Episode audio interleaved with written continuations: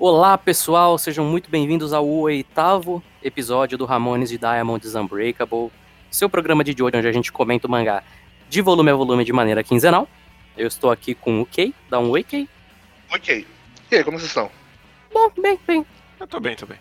E com o Guerreiro. Infelizmente, é um volume não tão maravilhoso quanto o último. Vamos lá então. Vou dizer que seria difícil ser um volume tão maravilhoso. É, de fato.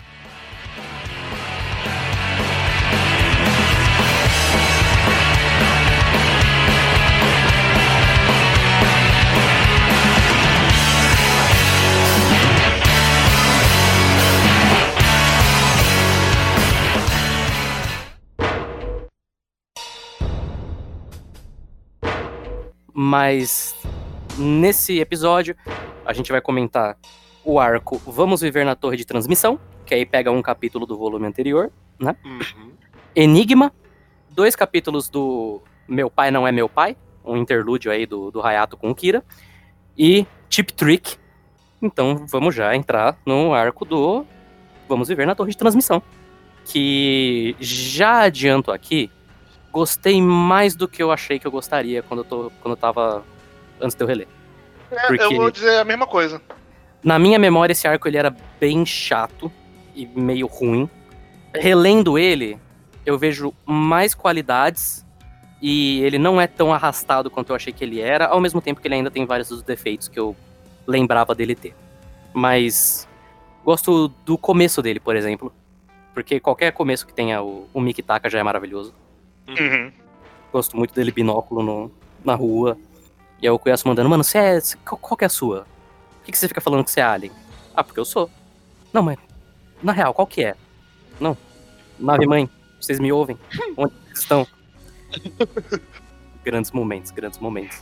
Eu vou Mas dizer que eu, eu- eu, eu, eu gosto desse começo, mas logo que aparece o, o maluco mascarado, já começa a desandar esse arco pra mim. Por quê?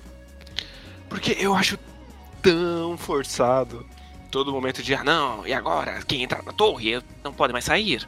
E por isso eu vou escapar, porque eu estou usando uma máscara. E aí depois tem todo o drama do Mikitaka preso, na- que nem Jesus Cristo, na torre.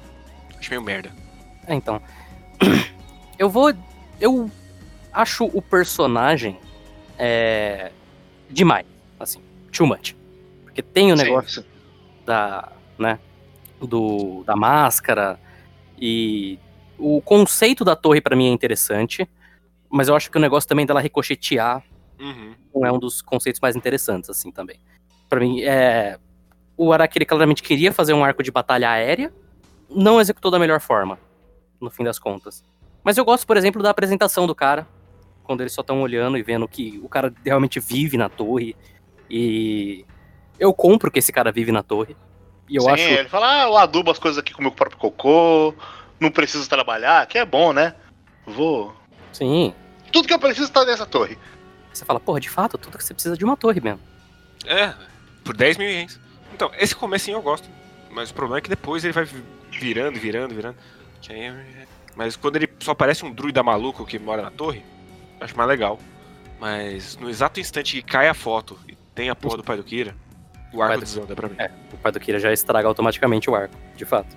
Pai do Kira estragando parte 4 de ouro sempre, desde sempre. Desde sempre. Mas eu, eu acho que tem momentos legais aqui ainda. Eu gosto do, do Mikitaka, por exemplo, aqui no como fio, eu acho uma cena bacana. né? E eu gosto também do, do momentinho do o Cuiaço só chegando e falando, não, beleza, Mikitaka, vai embora. Vai embora. Você não vai ajudar em nada. E aí o Cuiaço vai lá e não ajuda em nada. Porque, né, como sempre. Mas esse é um arco que pra mim ele funcionaria melhor se ele não fosse um arco de batalha. Uhum, uhum. Porque a batalha aqui ela é esquisita. Nunca dá pra você acompanhar exatamente o que tá Eu, acontecendo. eu- eu não acho nem que ele entrega bem a altura E- dessa luta. Sim.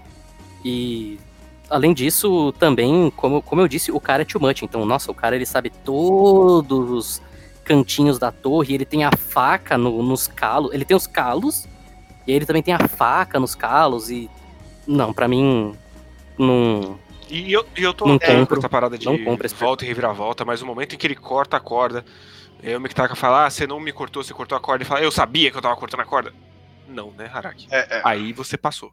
Sim, tem uma mais uma porrada de, de outras reviravoltas depois. De, oh meu Deus, o Josuke foi, o cara jogou o negócio nele, mas na verdade o Josuke já sabia. Então ele voltou o negócio nele, mas agora tá pingando sangue, e aí o Josuke está, né, tá caindo. Não precisa. Esse. Por mais que quando eu li, ele foi mais rápido do que eu achei que ele seria, ele ainda tem uma, uma barriga aqui que, Tem. pelo amor de Deus, não precisava de tudo isso. E eu também nunca. Não dá pra entender direito, porque tem um monte de vezes que o cara tá fugindo da torre e. Parece que ele tá fora já, mas na verdade ele não tava. O Josuke também tem hora que ele tá fora, tem hora que ele tá dentro, e nunca parece que. Não- não- Ele não estabeleceu direito assim os limites Uhum. dessa torre. São muitos planos fechados, então. Nunca dá pra gente saber exatamente onde cada personagem tá exatamente. E mesmo o conflito Então- de, ah, eu vou fugir por esse cabo, eu vou sumir, é muito artificial. Muito artificial. Sim, Porque nada impede deles botarem, sei lá, o Okuyasu, qualquer um, e os outros dois correrem atrás do cara. Eles Sim. não tá. É. Se tivesse só o Josuke, eu comprava mais que puta que pariu, ele ficou preso e agora fodeu. Mas tem três! Só precisa de um dentro da torre. Uhum. E a gente teve o conflito do. do Rohan preso na, no quartinho lá no volume passado. pois é. Pois é, sei lá, cara. é- eu acho que essa coisa principal de. Tem três pessoas ali. Podia muito bem um ficar esperando os outros irem atrás dele. É, é- é o que estraga tudo pra mim. Que eu falava, ah, não tem muita consequência se o cara conseguir fugir. Eles têm como resolver isso, não vai ser caso perdido. Pois é. E eu acho estranho também que a partir do momento que o cara revela que ele tá usando uma máscara, o design dele já muda completamente também. Uhum. É, é bizarro.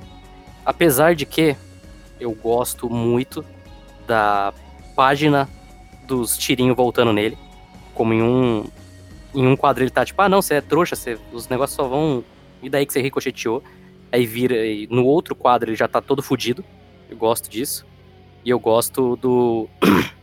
da própria resolução do arco, no fim das contas, eu acho legal também. Com o Josuke dando a porrada e a porrada voltando nele. Acho belas páginas e acho um momento legal. Apesar de um pouco forçado também. Eu, eu acho meio, meio abrupto, na verdade. É um pouco, mas. No, no fim das contas, assim, é. Poderia ter sido um arco de comédia. Poderia ter sido um arco só deles fugindo da torre antes do cara. Também. Mas é, eu, é, eu, eu vejo a ideia por trás desse arco. E eu acho legal que o Araki tentou fazer um bagulho assim. Mas até pelo fato dele já ter conseguido fazer alguma coisa melhor assim depois. Aqui realmente não, não me agrada tanto, não. Uhum. Eu gosto, eu gosto mais do que esse arco serviu pra depois. O personagem da parte 8, que é baseado no, nesse maluco aqui, é maravilhoso. Uhum. Mas aqui realmente não, não funciona comigo. É, não, eu acho ele um dos arcos mais fracos de Diamond inteiro. Uhum. E só pra eu não repetir isso depois também, é...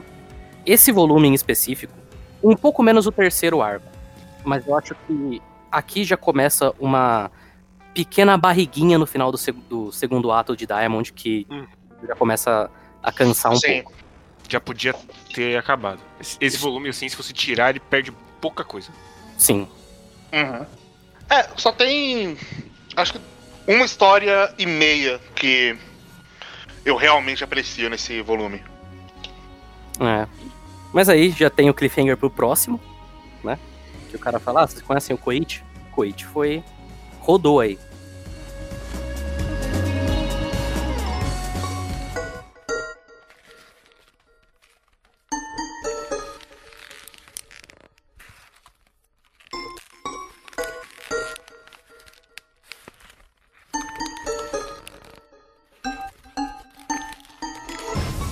Aí a gente já entra no enigma Misteriosíssimo. misterioso, como ficou na, na versão americana, né? Fico curioso, porque os nomes foram trocados por direitos autorais. Uhum. O nome Enigma é é uma palavra muito abrangente pra. Mas é que já tava lá, não dá pra deixar só enigma, né? É, então, Hum, não, não, não sei qual que é a lógica por trás. Também, mas enfim. É. O que, que, que vocês acham primeiro? Eu, eu acho esse arco meio desperdiçado. Ele perdeu a chance de fazer um arco mais de terror, porque ele entrega tudo muito rápido. E é muito esquisito porque ele vai fazer o contrário, que é tipo, ele mostra o cara e aí depois ele mostra a cena da mãe do Josuke, quando ia funcionar muito melhor se fosse ao contrário, eu não soubesse qual é o poder do cara quando ele Sim. tá dentro da casa. Então eu acho uma decisão estranha. E você, Kê? é, é, eu, eu acho esse arco todo esquisito. Por quê? É, pelo que o Guerreiro falou. E eu não sei. Eu, eu- Eu não gosto muito do poder dele. Eu eu nunca consegui comparar muito bem. É, então. É, eu tenho muitos sentimentos conflitantes em relação a esse arco. Tem coisas que eu gosto muito nele, tem coisas que eu não gosto. E esse arco, ele é, ele é um, um arco meio, meio emblemático, porque ele meio que vai ditar. É a primeira vez que o Araki, primeiro, vai fazer um design parte 5, Uhum. no da parte 4, que é esse vilão. E o poder dele é um poder que o Araki depois ele vai gostar de fazer muito também. Que é um poder muito específico, que não exatamente serve pra batalha, e que precisa de uma condição muito específica pra ativar, mas que se ele conseguir ativar, ele ve- venceu. E aí o- a mesa virou completamente. né? Esses poderes mais abstratos que o Araki adora fazer, e que, no geral, vai depender muito se o arco conseguiu usar esse poder de maneira criativa pra eu gostar ou não. Eu sempre acho que o Araki ele fica ali num 50-50 quando ele usa um, um stand desses. Eu acho que eu concordo. Porque tem vezes que é muito interessante e você consegue passar por cima de todas as limitações muito é, inexplicáveis do stand. Tem vezes que realmente só fica, pelo amor de Deus, Araki, o que você tá fazendo? Né? Mas eu gosto, falando de coisas que eu gosto do arco, eu gosto muito do da dinâmica do Josuke com o Yuya. Eu Sim. queria que fosse um arco disso só, deles investigando mais. Queria também. Ele, ele resolve muito rápido. Uhum, Lembrou momen- momentos baixos da parte 3, isso. Sim. Que ele entrega muito rápido Sim. o que que é o arco. Uhum. Porque o, o próprio Yui é um personagem bacana Uhum. e pô, seria legal se a gente tivesse mais da parte de investigação e, e não só entregasse logo de uma vez. É, eu gosto de do momento da mãe do Josuke, apesar de ele perder a força, como o Guerreiro falou, por causa dele já ter revelado. Eu acho uma cena muito tensa, apesar de que eu acho ela melhor no anime. Aqui ficou boa também, mas no anime eu acho que ela fica um pouco melhor. E eu gosto de todas as coisas muito absurdas que esse cara colocou em papel. É, ele vai, ele tira lamen do papel, ele tira um táxi do papel. Esses O momentos, quadro eu- da arma no papel é maravilhoso. A arma no papel é maravilhosa. E toda vez que tem quadro de gente se transformando, É foda, é foda. é muito bonito. É muito bom. Sim. Mas no fim das contas, ele é um arco que ele não tem momentum nenhum. Né, Ele, vai, ele vai tropeçando nele mesmo, é esquisito. É, sabe, assim, porque te- é um arco que teoricamente teria uma tensão crescente, porque, porra, o o cara sumiu, nunca se sabe, sumiu. o Josuke sumiu, o Josuke não sabe o que tem dentro do papel, né, antes dele sumir, tem todos os momentos de, do cara fazendo mil e uma coisas pra fazer ele morder o lábio, né, inclusive acho meio bobo, mas enfim, é, essa restrição específica, não, não entendo exatamente o que o Araki queria com isso. Mas aí tem todo o momentinho lá do, do cara jogando o papel também na rua, né? E aí o Josuke vai e salva, porque mesmo se for o Koichi, eu preciso salvar o Koichi. E até aqui realmente o arco não pegou ainda. Sim, pra mim, pra mim o arco engata quando fica só o Yuya, porque a gente já sabe que ele é o cara mais cuzão que tem. Sim, E aí ele vai resolver sozinho. sim, é- essa é a parte realmente mais interessante. Porque no fim das contas também tem a outra questão que é: por que, que o Josuke só não bate no cara? Não sei. Tipo, tá, o cara tem o Koichi, mas por que, que ele só não bate no cara? Quando fica só o Yuya, você compra um pouco melhor isso, assim, né? Inclusive, gosto muito do Yuya falando, ah, Josuke, quando você fez esse discurso aí do Koichi, se fosse eu com as minhas meninas ali, eu faria o mesmo, cara. Tipo, muito vocês. Tipo, muito vocês. é isso. Que casal, hein? Então quer são- dizer que o, o Josuke gosta de um casado? Talvez. Ou às vezes é só o Yuya chipando mesmo. Porque todo mundo sabe que o, o maior chip é Koichi e Rohan, né? Uhum. Mas, enfim. É. Eu, e, novamente, assim, quando fica só o Yuya, ainda é interessante, mas também fica tão travado pra mim. Tão como- travado. Porque. Tem um. um- É, é foda, é foda. Porque ao mesmo tempo que só o Araki consegue fazer uma cena intensa de um cara abrindo um monte de papel, igual ele faz aqui, também chega uma hora que você tá cansado de ficar vendo tanto close do personagem olhando pra um pedaço de papel, sabe? Então, de novo, sentimentos muito conflitantes aqui, assim. É porque o, o foda é que vai acontecendo muita coisa com o papel. Uhum. Mas ao mesmo tempo não faria sentido só ter um arco do Yuya lhe tentando salvar porque todo mundo sumiu. A gente ia precisar de um, um- um outro arco de botar o Yuya no time pra isso funcionar só com ele. Sim, mas aí também, não sei, faz um arco um pouco mais longo, talvez, que foca no Yuya e no Josuke. No final todo mundo some e aí é o Yuya indo atrás. Não, não sei, eu, eu, eu acho bizarro. Eu, eu acho que existia jeitos melhores de fazer isso. Sim. Mas eu, eu gosto quando ele vai abrindo e todas as coisas absurdas que vão acontecendo. Porra, pega fogo, dá choque, aí sai um, um triturador de papel. Cara, é, isso é uma parte maravilhosa. Sai escorpião, sai ácido. É, aqui é um, é, um, é um momentinho que eu chego e falo: parabéns, Araki. Parabéns. é, é disso que eu gosto. Se o arco fosse mais estúpido assim, seria muito bom. Mas aí também é, acho a conclusão final meio caída. É, eu, eu não entendo por que, já que fez esse arco do Yuya, não dá a resolução pra ele. Não, assim, no fim das contas a resolução é dele, porque é ele que resolve o conflito e o Josuke só tá lá pra dar a porrada final.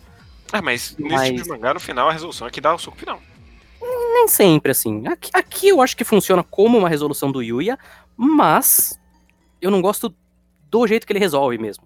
Tipo, ah, eu queria virar papel o tempo todo pra tirar o Josuke do triturador. Não acho caído. Mas aí, pelo menos ele paga, porque quando você vira a página do Yuya tentando pegar o. Do Yuya não, do maluco, que não tem nome, eles nem dão nome pra ele. Do Enigma indo pegar o papel, e aí só o, o bração do Chris Diamond saindo. Lindo. Maravilhoso. E é um, um grande momento de catarse, porque ele é um grande filho da puta. Ele é um filho da puta do caralho. É incrível. E aí, grandes, grandes momentos de Josuke novamente chegando e falando, cara, que tentou me matar, você é gente boa, viu? No caso, o Yuya. Nós é brother. Ah, Mas é brother. mas é, brother. Por mais que você tenha sido filho da puta, mas já te deu umas porradas corretivas. As pessoas mudam, as pessoas mudam. Nada que uma, um espancamento corretivo não resolva. Pois é. Que é o que o Josuke faz com o Enigma também. Só que aí o cara vira um livro, ao invés de virar brother. Mas ele não matou, então tá tudo bem. Ah, quase. Tava mesmo, lá. mesmo que ele passe o resto da eternidade preso numa biblioteca, ele não matou, então tá tudo bem. Assim, ele já fez coisa parecida antes, né? Tem um cara que é uma pedra eternamente. Ah, não, mas o Ângelo, ele era um assassino em série. É. O Ângelo, ele era tudo de ruim. Mas esse Tá maluco ali na aqui Polícia também, Eterna também. Esse cara também não é Fox Sherry, não. Ele, ele- É. quase deu um tiro na cara dele. Mas enfim, gosto da, do cara virando livro. Não faz sentido nenhum, mas eu gosto.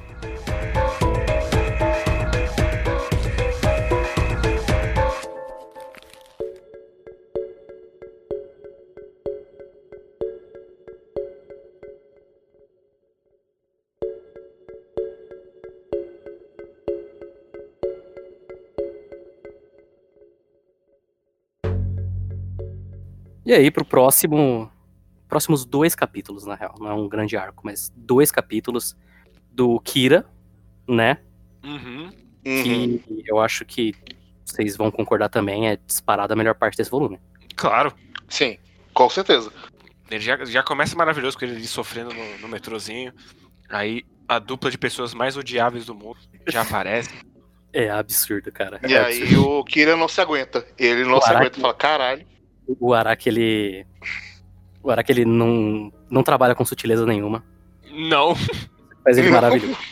Porque, porra, a mina tá falando, ah, não, porque aí eu roubei o- a lojinha lá. Só pro Meu- meu pai ficar com desgosto. É. Nossa. Aí vai, coloca a bolsa em cima dele. Eu me identifico um pouco com o sentimento de ódio do Kira aqui. É. Porque- Eu espero que alguém corte só essa parte assim. Só essa frase aqui. Kira não fez absolutamente nada de errado. Muito obrigado, Matheus. Essa é a verdade. Porra, gente chata no trem. Merece morrer. Me abstenho de comentários.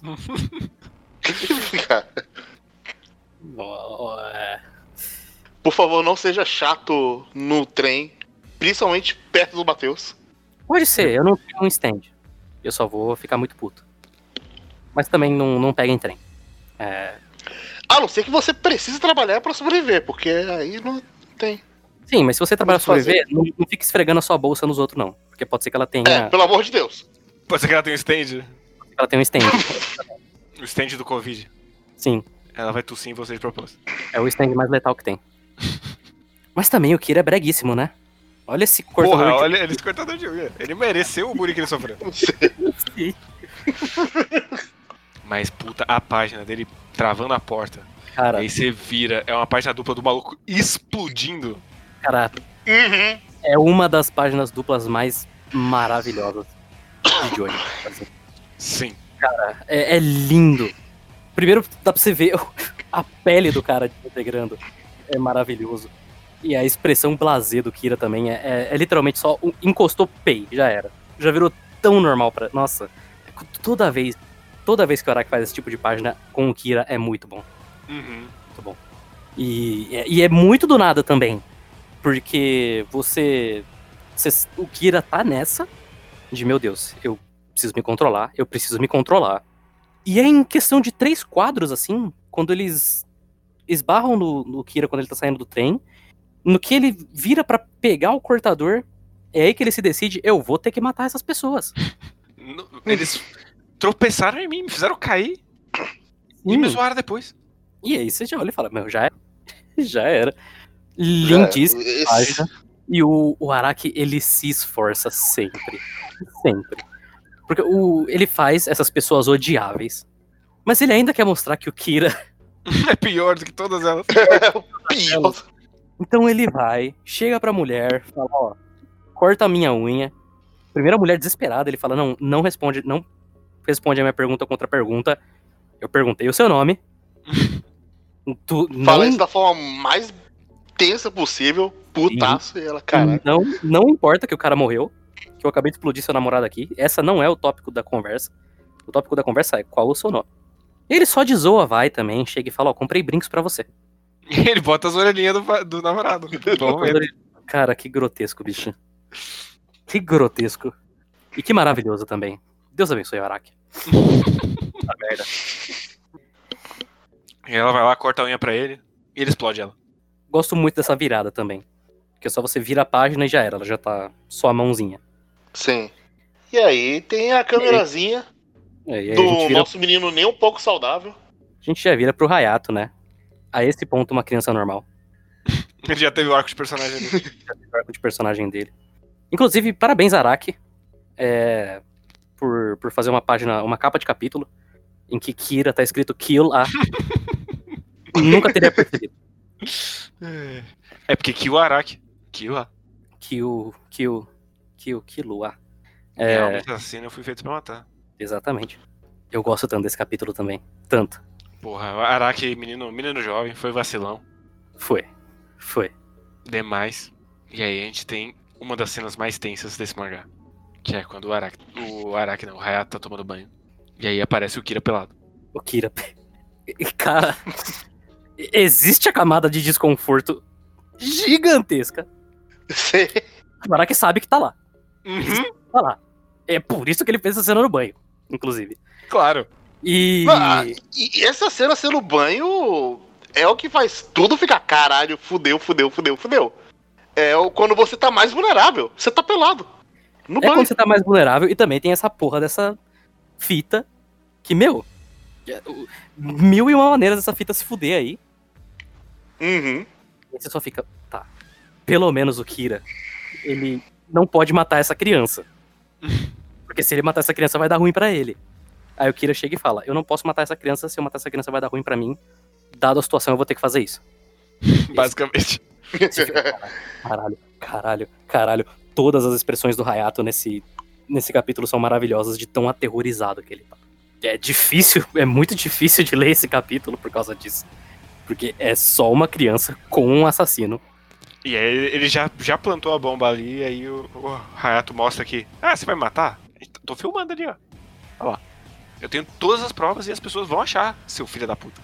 Trouxão. Você é um mó otário, seu otário. Exatamente. Kira aí, sobrepujado por uma criança. Ou não. Porque o capítulo acaba aqui. Que Sim, é um grande deixa- momento filha da puta. E aí a gente para e volta pro nosso queridíssimo.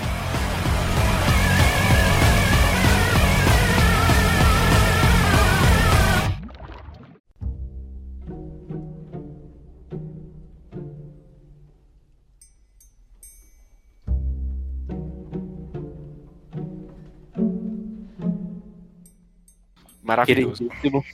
Rohan, no arco do Tip Trick. Gosto muito. Eu gosto, esse arco é bom demais. Eu gosto demais desse arco, puta merda. Porque é novamente o Juan se fudendo porque ele é otário. Ah, É a isso. curiosidade mórbida. Eu preciso olhar as costas desse cara. Cara, Agora que ele não quer mostrar, puta que pariu. não, mas não, mas, mas nessa, eu vou, nessa eu vou ter que concordar com o Rohan.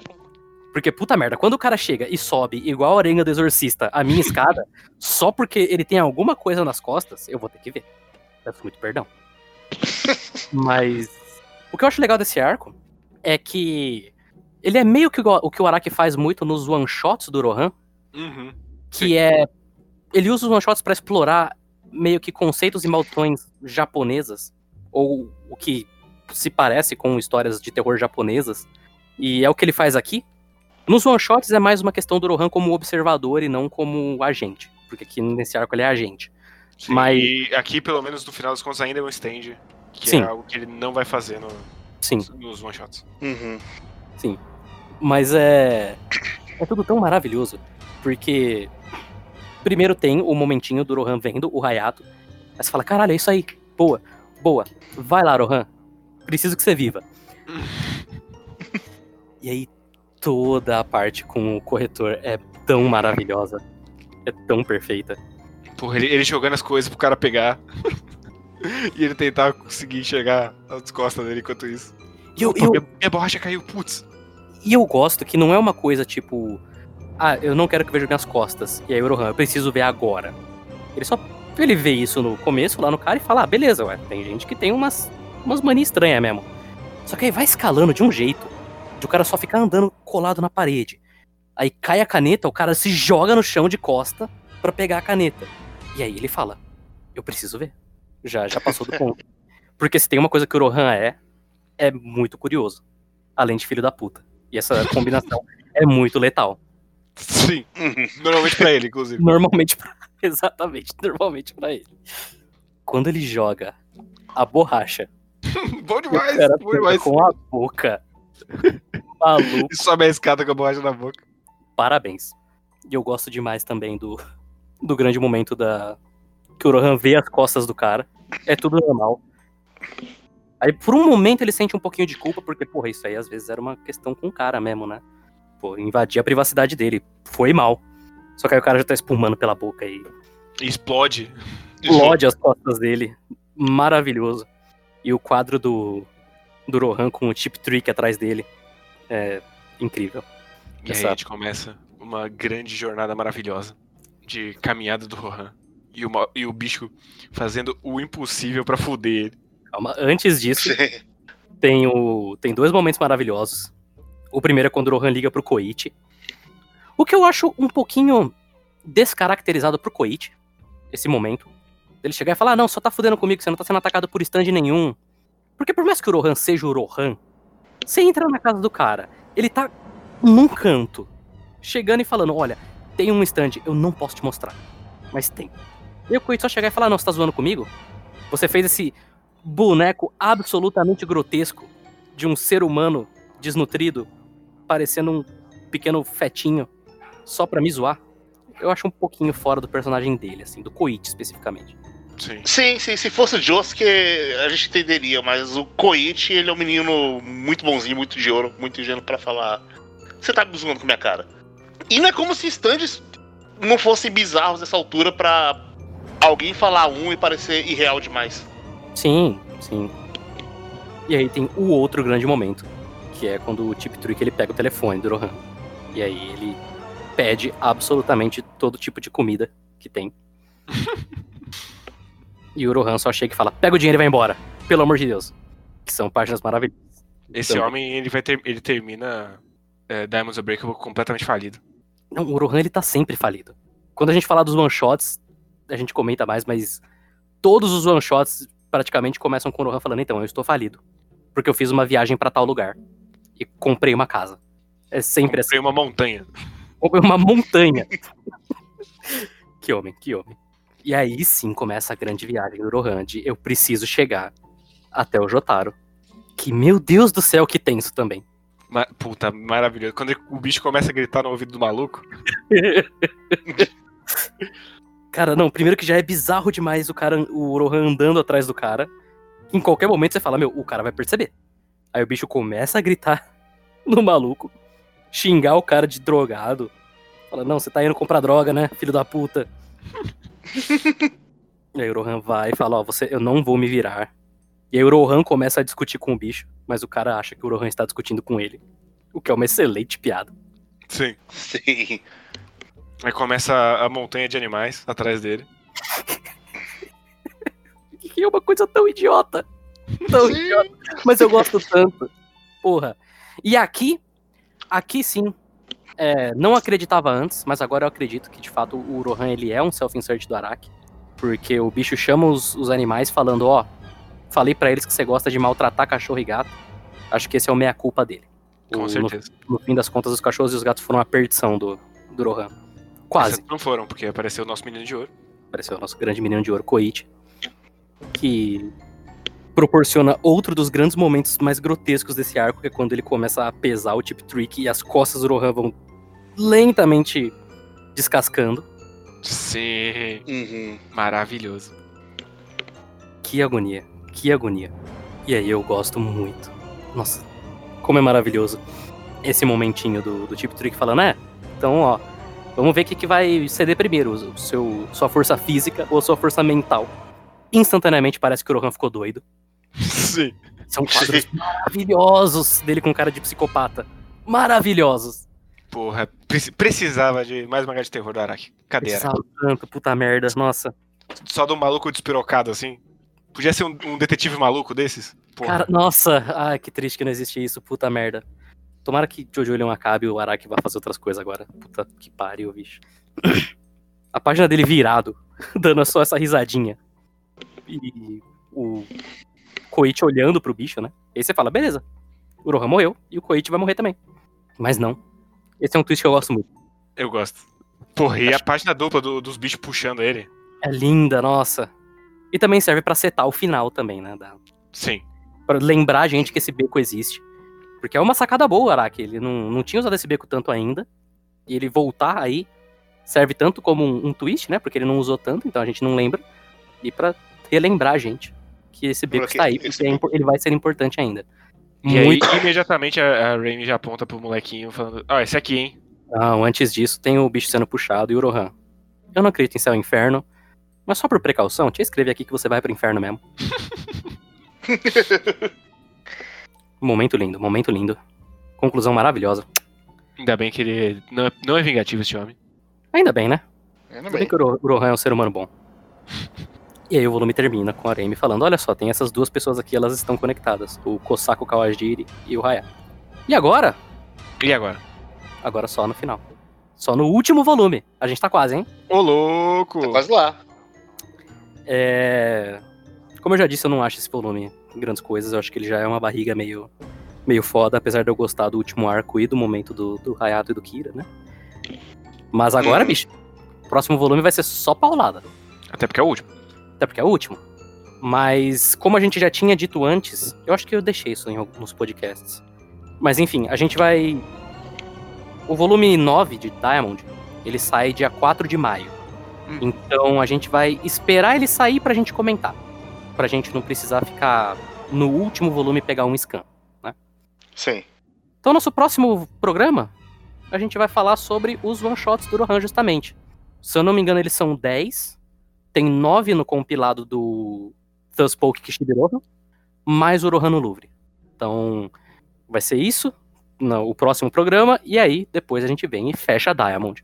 Que estou ansioso pra reler esse final, viu? Sim, sim. Cara, Se eu tivesse o último volume, eu acho que eu já teria pelo menos dado uma folheada nele aqui. É bom, hein? Isso não é bom. Não gosto muito. Então agora, e-mails. E-mail. e-mails.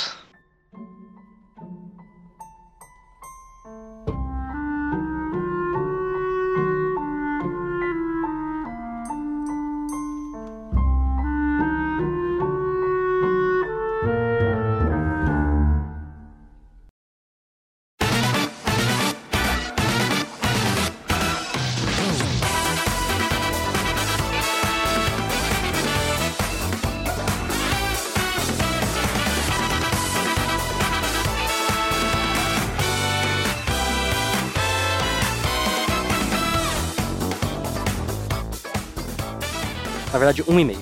E-mail. E-mail. Mas é um e-mail grande, então.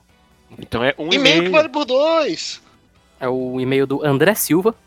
Ele manda aqui. Olá a todos do Ramones. Primeiramente, parabéns a quem teve a ideia do título. Parabéns, guerreiro. Obrigado. Eu não lembrava se tinha sido. eu. Tinha sido você. Ótimo, por sinal.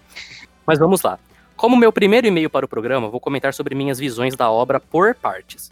A parte 1, apesar da falta de noção exata a qual tema abordar, eu não acho que tem uma falta de noção exata qual tema abordar em Phantom Blood.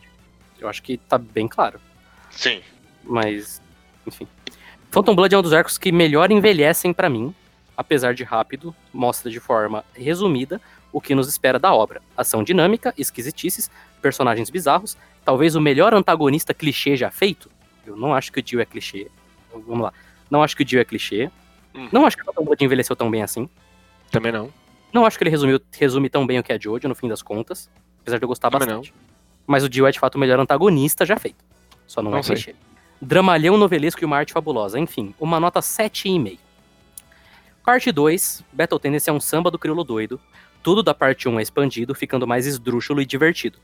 Temos, enfim, um protagonista marcante. O Jonathan é bem marcante. Sim. Respeitar, o- respeitar o Jonathan. Ele é bondoso demais. O único Jojo bom. Temos, enfim, uma protagonista marcante e uma das melhores ideias de poderes estranhos para personagens de mangá. Bolinhas de bate-papo, bolhas de sabão, um cachecol, Nigerun Daio e inimigos que são entidades milenares alterofilistas de tanguinha com maravilhosos traços homoeróticos. Eu acho que isso é o que mais pega na parte 2 pra mim, assim, realmente. É o, o, o quanto que o Araki, ele é criativo no uso dele do Ramon. Uhum. Eu, eu acho que eu comentei isso aqui no Ramones mesmo, mas é engraçado que a releitura pro Ramones fez eu gostar mais da parte 1 e menos da parte 2. Sim, pra mim também. A gente, acho que nós três comentamos isso no final da parte 2. Porque, no fim das contas, a gente lembra muito pouco das partes boas da parte 1 Uhum. e a gente lembra muito das partes boas da parte 2. Então, quando você relê, você meio que redescobre a parte 1 e a parte 2 é meio que o que você já achava e talvez por causa disso alguns defeitos dela fiquem mais aparentes, né? Mas eu Uhum. ainda gosto muito da parte 2. Parte 3, chegamos no Stardust Crusaders. Não gosto do Jotaro aqui. Adolescente Zed são um porre pra mim atualmente e ele não tem o mínimo traço de desenvolvimento. Uma pena. Isso é uma coisa que eu quero pegar algum dia pra falar. Eu não acho que personagens de Jojo não ter desenvolvimento é uma coisa ruim. E eu acho que as pessoas elas pegam muito nisso com vários personagens de Jojo. E eu não acho que isso seja um defeito especificamente por si só. O Jotaro ele é ruim na parte 3 não porque ele não tem desenvolvimento, mas porque ele não tem personalidade. Sim. Carisma. Uhum. Uma pena. Outra coisa é a entrada dos stands, que sim, são uma ótima ideia, mas sinto muita falta do Ramon. Entretanto, o Araki conseguiu fazer em alguns arcos grandes momentos lembrados por mim até hoje. A volta do Dio mais pirado do que nunca, e um dos meus arcos, e um dos meus finais de arcos favorito. Os caras voando porque sim, vários mini plot twists e o maravilhindo rolo compressor. Nota 7,5. É um, um senhor final esse final de Stardust. É, o Sim. final de Stardust é o que faz toda a jornada valer a pena pra um caralho. Uhum. A parte 4 comentarei quando finalizar, mas já deixo que é uma das minhas favoritas. Finalizando, vocês mencionaram as novels. Achei uma boa, apesar de que só li Over Heaven, pela versão traduzida pela finada Jojo Bizarre Alliance. E esse é o meu spin-off favorito da franquia. Foi escrito pelo Nissil e Sim, e temos aqui uma contagem dos eventos da infância do Dio até momentos antes dele enfrentar os Crusaders lá no final da parte 3, com direito a menções a personagens da parte 5 e 6. Eu preciso ler o Over Heaven, mas eu, acho que das novels de Jojo, talvez ela seja a que eu tenho menos interesse. Eu prefiro ler George Joestar. Assim, De ser uma doideira. Eu prefiro ler o Joy Star, mas ela não é a minha. a que eu tenho menos interesse. Porque tem Purple Haze Porque eu né? claramente. claramente tenho menos interesse por por esse feedback. Ah, o Purple Haze Feedback, eu- é que o Purple Haze Feedback eu já li. Então, das, que, Ah. das que sobraram, que é essas duas, tem uma da parte 4 também, tem uma da parte 5, se eu não me engano, também. O Over Heaven, eu não... Eu, eu não sinto que falta alguma coisa do Dio. Assim. Sim, Mas Não, eu gosto muito dele. Eu tenho curiosidade, mas assim. Eu lembro que eu já baixei o PDF, aí eu li três páginas e é não, ele tá ficou no, por meu, isso mesmo. tá no meu Kindle faz muito tempo já. Mas enfim. Mas que é foda que tem toda a outra camada que é tradução por fã. É, então, Tá tem essa. Tem essa também. Tradução por fã do Nissil e sim ainda, né? É. mais esse aditivo. Quanto às outras novas, quero demais ler George Joestar, uma piração total, como muitos costumam dizer. Vou deixar aqui cravado. O último Ramones de todos vai ser de George Joestar. Olha só. É, beleza, vamos lá. Depois, Vamos para nessa- terminar Jojo, e a gente já tiver falado de todos os volumes de Jojo, a gente vai lançar o George Joestar. É isso, desculpa pelo texto enorme, vocês são demais, falou, valeu. Muito obrigado aí, André. Muito obrigado. Valeu, André. Lembrando sempre, se você quiser mandar um e-mail para a gente, ramonespodcast.gmail.com ou se você quiser só mandar uma mensagem qualquer também, no Twitter, arroba ramonespodcast. Nossa caixa aí tá sempre aberta para quem quiser comentar qualquer coisa, Qualquer E- coisa. qualquer coisa relacionada a Jojo. Não vai comentar alguma coisa não relacionada a Jojo. Mas se você quiser comentar qualquer coisa relacionada a Jojo que seja um pouco menos ortodoxa, pode comentar lá também. Uhum. Sei lá, eu uso meu mangá de Jojo pra fazer carreirinha. Pode comentar, ué. Não sei. Comenta lá. É, é isso. É Gostaria de dizer que esse é o primeiro Ramone sendo gravado pós-anúncio parte 6 no Ô, anime. louco! Aê, porra! A, a gente tinha comentado isso na última leitura de e-mails, eu falei, ó, vai ter o evento daqui a pouco, é possível que ou esse áudio ele envelheça muito bem ou muito mal. Fico feliz que ele envelheceu muito bem. Porque eu tô hypado para um caralho. Eu estou, estou empolgadíssimo. Eu lembro muito pouco do Stone Ocean. Mas provavelmente a gente vai ler pelo menos o começo do Stone Ocean antes de chegar ao anime. Sim, sim, sim. Eles não Sim. revelaram data, né? Eu chuto, chuto que vai ser ou final do ano ou início do ano que vem. Ah, Se for final do ano, a gente vai pegar Não, Stone é- Ocean é junto já. com o anime. Vai ser mais ou menos ali, assim. Ou a gente vai estar no volume final de Vento Áureo, ou a gente vai estar no primeiro, segundo volume de Stone Ocean. Se for ano Sim, que vem, a gente eu- já vai estar em Stone Ocean. Eu espero que seja no final do ano pra pegar esse time bonito.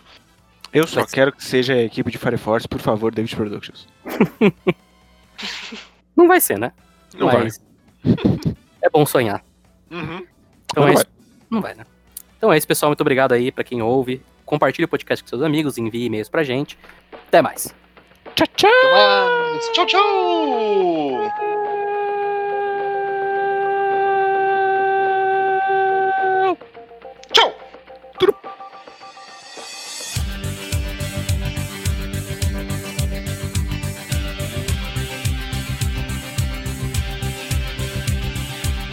Anytime I need to see a future, just close my eyes And I am taken to a picture of crystal mind. A magenta feeling, take a chapter in the face of my spine Straight like a chicken cherry cola. I don't need to try to explain, I just hold on tight And if it happens again, I'ma move so slightly To the arms and the lips and the face of the human kind of all that I need to, I want to. Come stand a little bit closer Breathe in and get a bit higher. You'll never know what hit you when I get to you.